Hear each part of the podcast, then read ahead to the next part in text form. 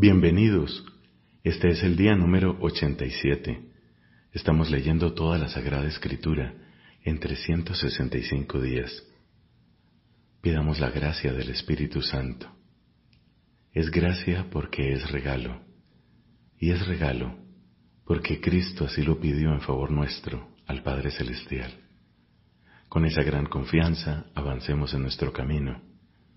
Hoy tenemos textos del Deuteronomio, del libro de los Salmos y de los Hechos de los Apóstoles. En el nombre del Padre y del Hijo y del Espíritu Santo. Amén. Del libro del Deuteronomio, capítulo primero. Estas son las palabras que Moisés dirigió a todo Israel al otro lado del Jordán en el desierto, en la Arabá, frente a Suf, entre Parán, Tofel y Labán, Haserot y Disahab.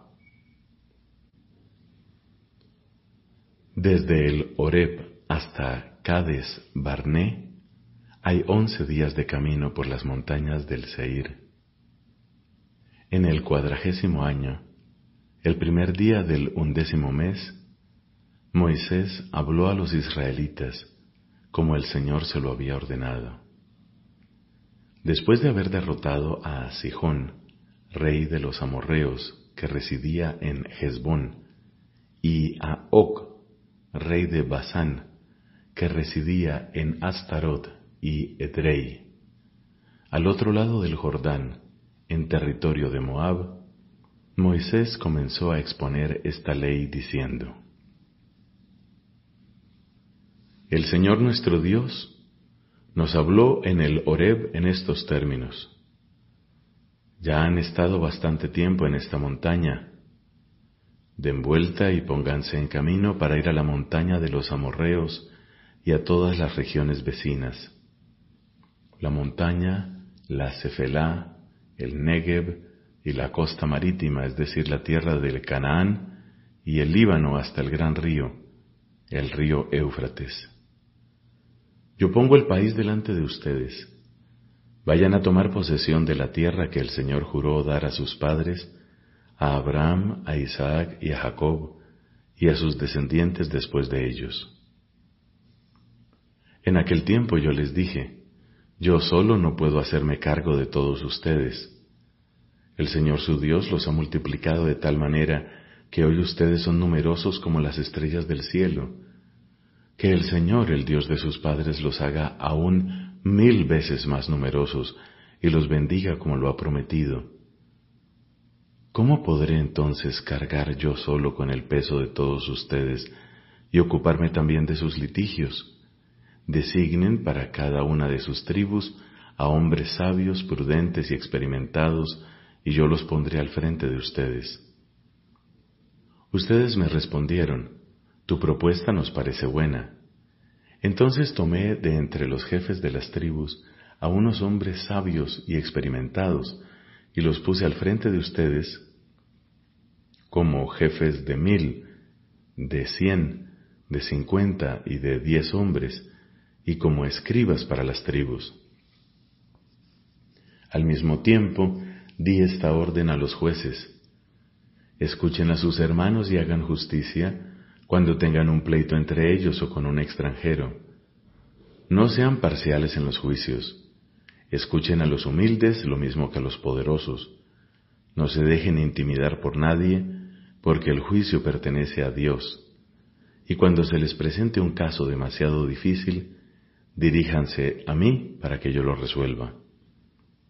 Así les indiqué aquella vez todo lo que ustedes debían hacer. Después partimos del Horeb y comenzamos a recorrer el desierto inmenso y temible que ustedes han visto. Íbamos hacia la montaña de los amorreos como el Señor nuestro Dios nos lo había ordenado y llegamos a Cades Barné. Entonces yo les dije, ya han llegado a la montaña de los amorreos, que nos da el Señor nuestro Dios. El Señor tu Dios pone este país delante de ustedes. Sube a tomar posesión de él según te lo ha dicho el Señor, el Dios de tus padres. No temas ni te acobardes. Pero ustedes se acercaron a mí para decirme, enviemos delante de nosotros algunos hombres para que exploren la región y nos informen sobre el camino que debemos tomar y sobre las ciudades a las que debemos entrar. La idea me pareció buena y yo designé a doce de ustedes, uno por cada tribu. Ellos se dirigieron hacia la región montañosa y llegaron al valle de Escol. Después de haber inspeccionado la montaña, regresaron trayendo en sus manos frutos de esa región y nos presentaron este informe. La tierra que nos da el Señor nuestro Dios es excelente, pero ustedes se negaron a subir y se rebelaron contra la orden del Señor su Dios. Se pusieron a murmurar en sus carpas diciendo, El Señor nos aborrece, por eso nos hizo salir de Egipto para entregarnos a los amorreos y destruirnos. ¿A dónde iremos? Nuestros hermanos nos dejaron sin aliento cuando nos dijeron, son gente más grande y más alta que nosotros, las ciudades son enormes y están provistas de murallas que se elevan hasta el cielo. Allí vimos también a los anaquitas. Entonces yo les dije, no se acobarden ni les tengan miedo.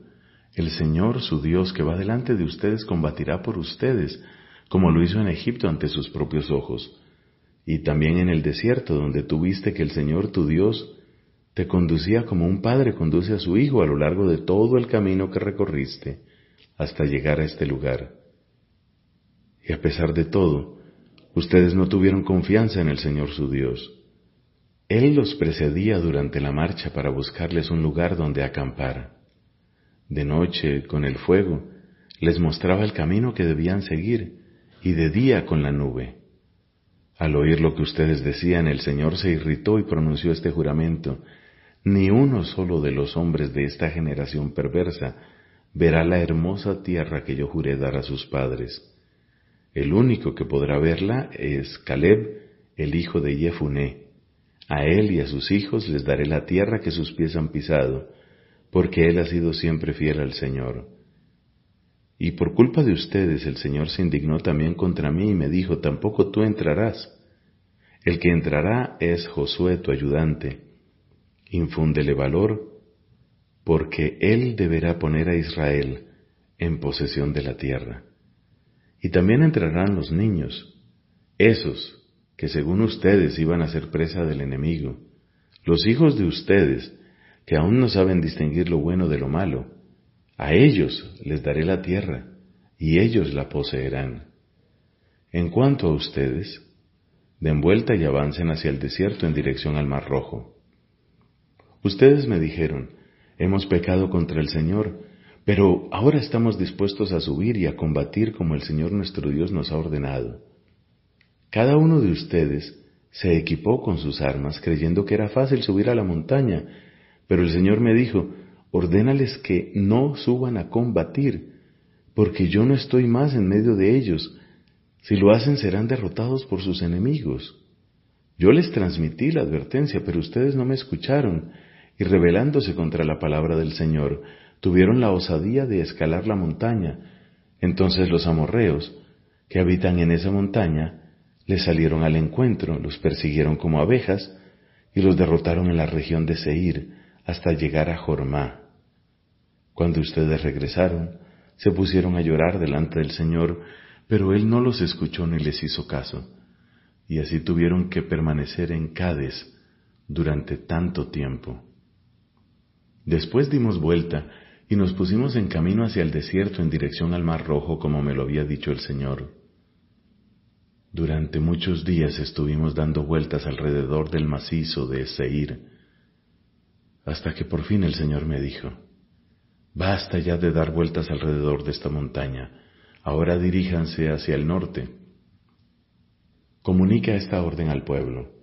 Ustedes van a pasar por la región de Seir, donde viven sus hermanos los descendientes de Esaú, los cuales desconfían de ustedes.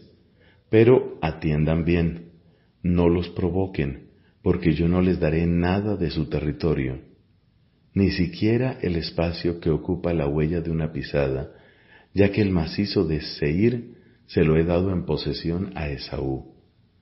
Cómprenles con dinero el alimento que necesitan para comer y páguenles también el agua que deban, porque el Señor, tu Dios, te ha bendecido en todas tus empresas y te ha protegido mientras caminabas por este gran desierto. Ya hace cuarenta años que el Señor tu Dios está contigo y nunca te faltó nada.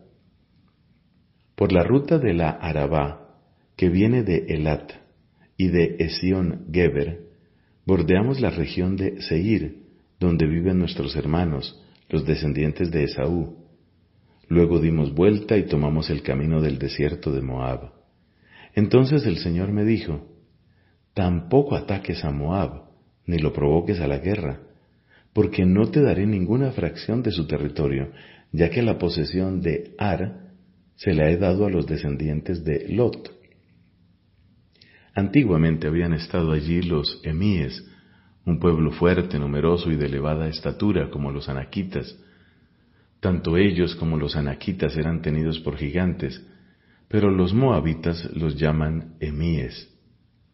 En Seir, en cambio, primero estuvieron los urritas, pero los descendientes de Esaú los desposeyeron y los exterminaron, instalándose en lugar de ellos, como lo hizo Israel con la tierra que el Señor le dio en posesión. Y ahora, ordenó el Señor, reanuden la marcha y crucen el torrente Sered. Entonces pasamos el torrente Sered. Desde que salimos de Cades Barné hasta que cruzamos el torrente Sered, transcurrieron treinta y ocho años, el tiempo suficiente para que muriera toda aquella generación de guerreros, como el Señor se lo había jurado. Porque el Señor puso su mano sobre ellos hasta hacerlos desaparecer por completo del campamento.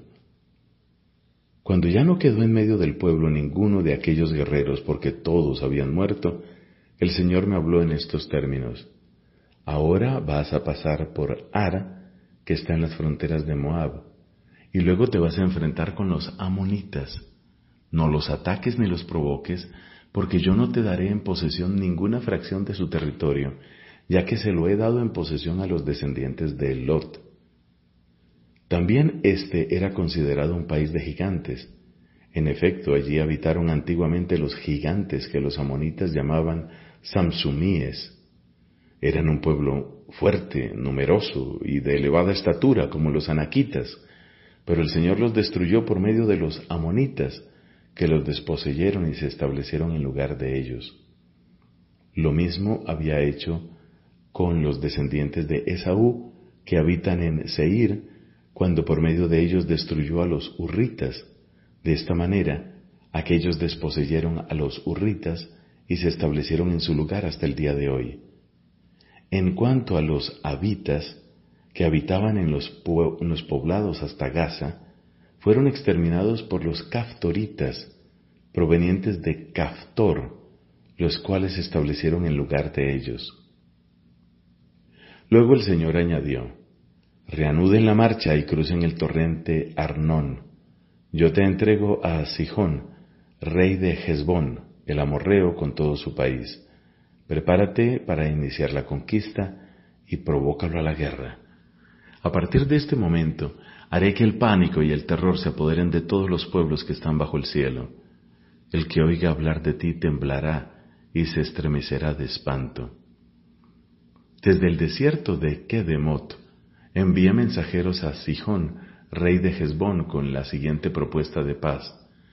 Déjame pasar por tu país, iré por el camino sin desviarme ni a la derecha ni a la izquierda véndeme las provisiones necesarias para comer y dame también, a cambio de dinero, agua para beber. Te pido solamente que me dejes pasar. Como ya me han dejado los descendientes de Esaú, que viven en Seir, y los moabitas de Ar.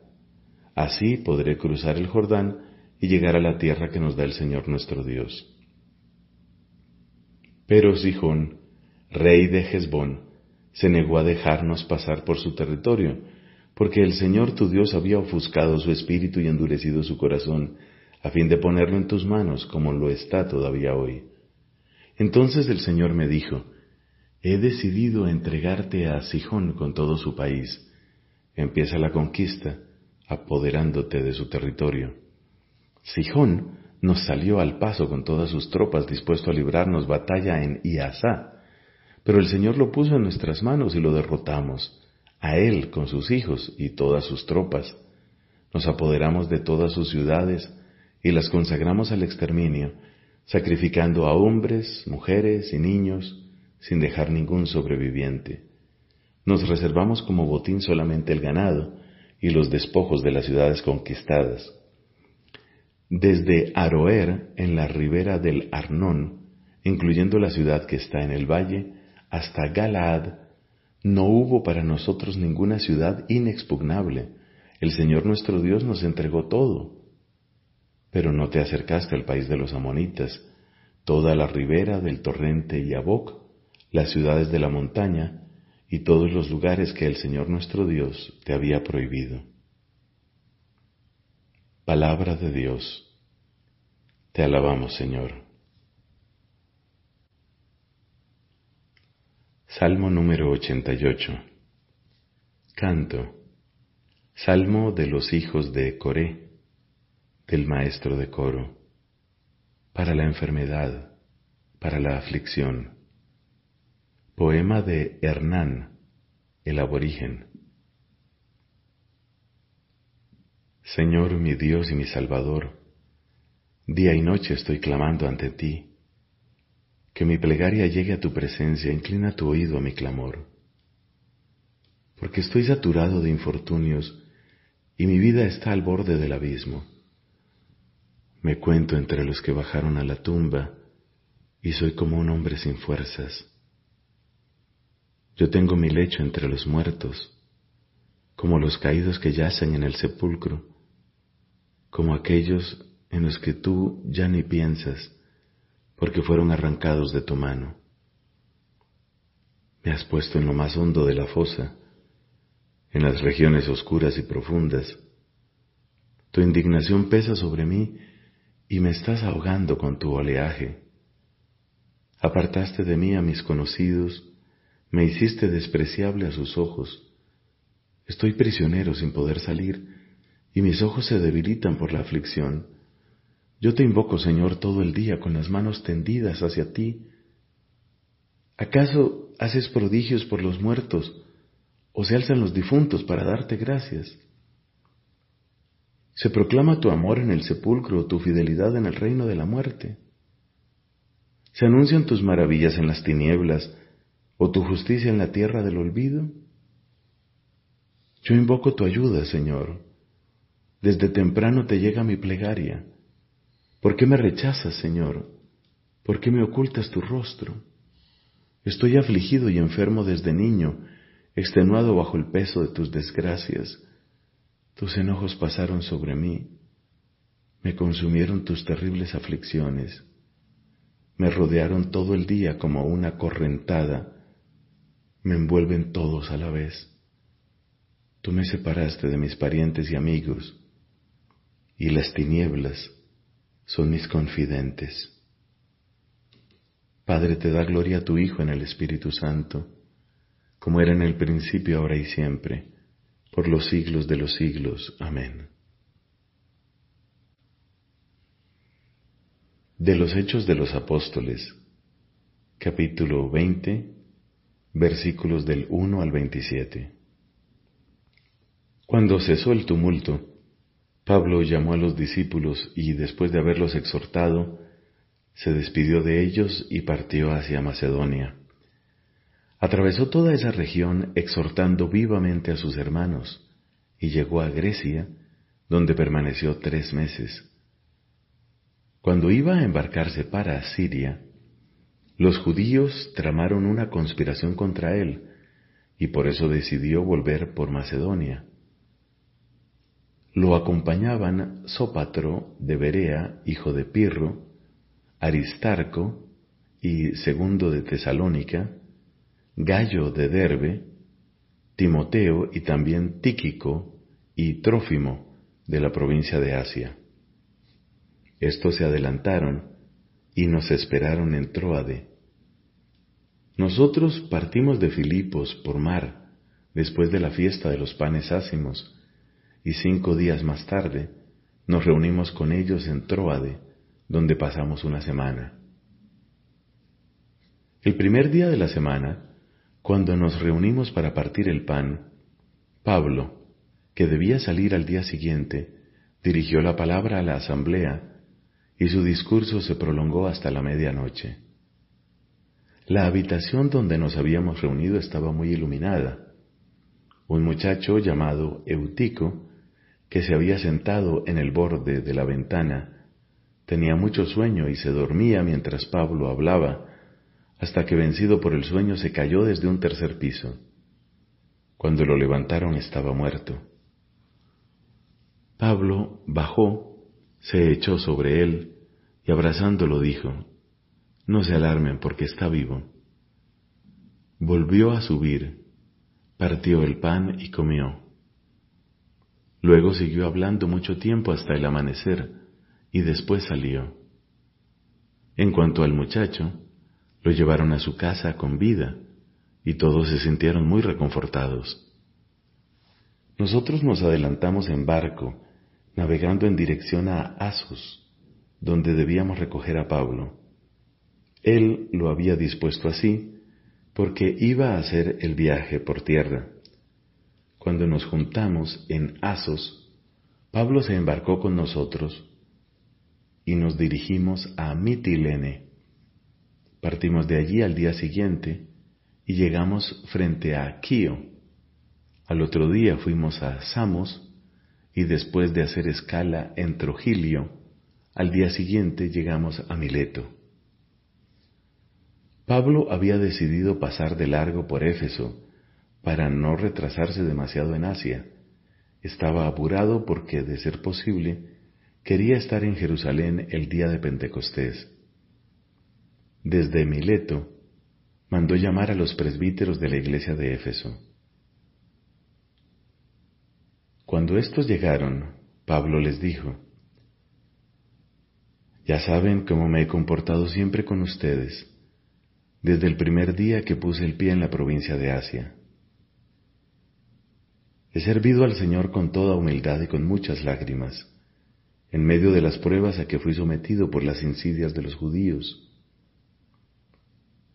Ustedes saben que no he omitido nada que pudiera serles útil les prediqué y les enseñé tanto en público como en privado, instando a judíos y a paganos a convertirse a Dios y a creer en nuestro Señor Jesús.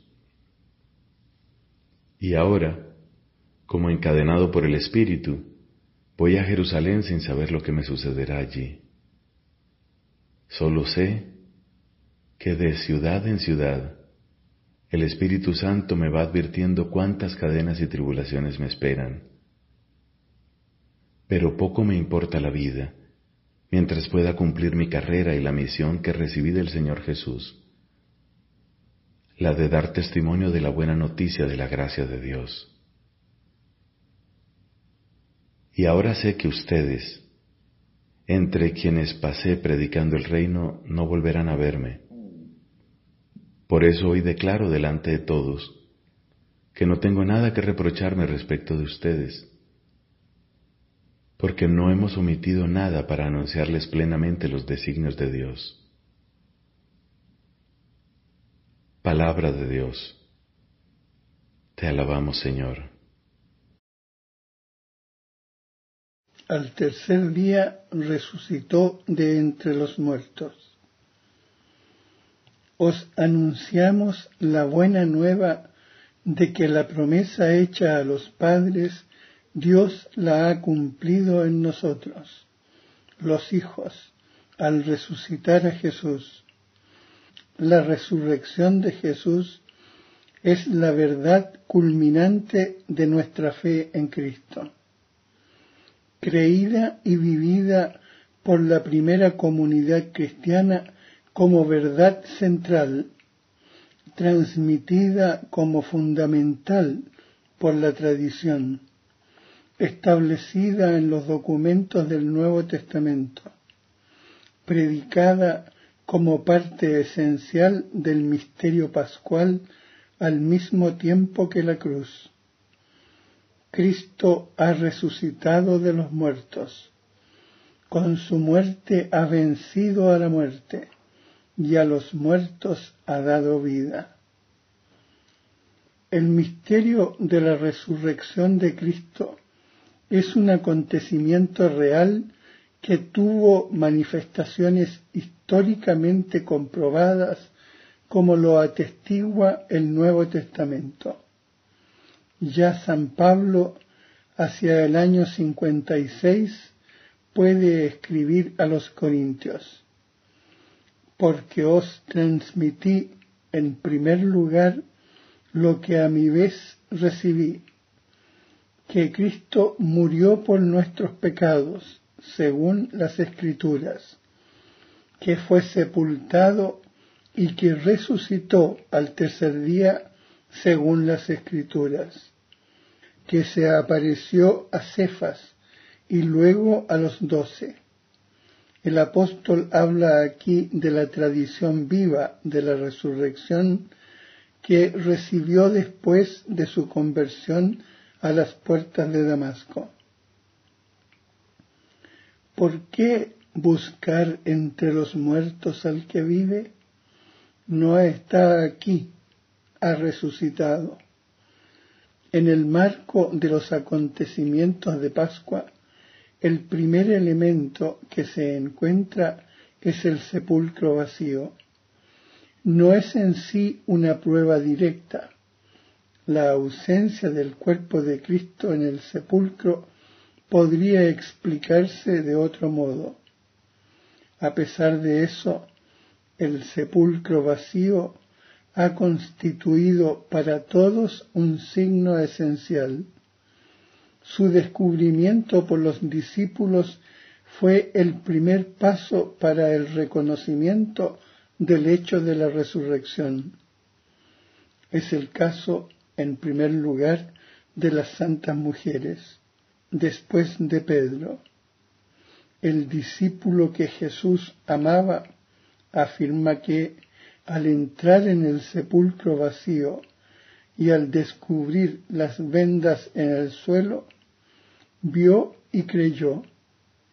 Eso supone que constató en el estado del sepulcro vacío que la ausencia del cuerpo de Jesús no había podido ser obra humana y que Jesús no había vuelto simplemente a una vida terrenal, como había sido el caso de Lázaro.